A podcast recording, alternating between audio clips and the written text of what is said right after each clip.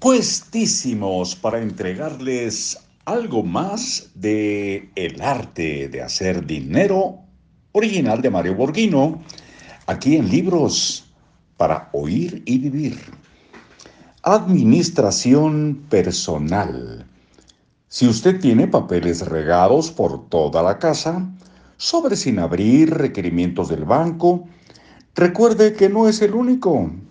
La mayoría de las personas son desorganizadas y no tienen un sitio en donde guardar sus documentos relacionados con el dinero. Primero lo invito a recoger todos sus papeles. Después separe los papeles por categorías. Por ejemplo, banco chequeras, ahorros, estados financieros, cajas de seguridad, etc. Gastos, tarjetas de crédito, teléfono, agua, luz, gas, cable, etc. Documentos legales, automóvil, títulos de propiedad, contratos, etc. Seguros de vida, de salud, del automóvil, de la casa, etc ahorros, estados de cuenta, inversiones, certificados de valores, fondos de ahorro, etc. Impuestos, pagos de años anteriores, impuestos parciales, pagados, etc. Gastos de la casa, mantenimiento, reparaciones, jardinería, etc. Documentos personales, acta de nacimiento, de matrimonio, pasaporte, licencia, etc. Compre un archivero con separadores para poner todas las categorías y las que desee agregar. Haga que el sistema sea lo más sencillo posible. Ponga un separador por el año actual, divida los documentos por años anteriores. Haga una lista en la computadora de los documentos que tiene, de tal forma que usted sepa dónde encontrarlos. Entréguele una copia a su esposa y otra a algún familiar o a su abogado. Vamos al número dos, que es estado de pérdidas y ganancias.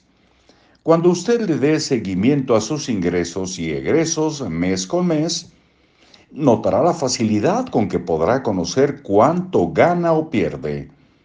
Ello le permitirá tomar decisiones y hacer cambios en sus hábitos de consumo, y de egresos en general.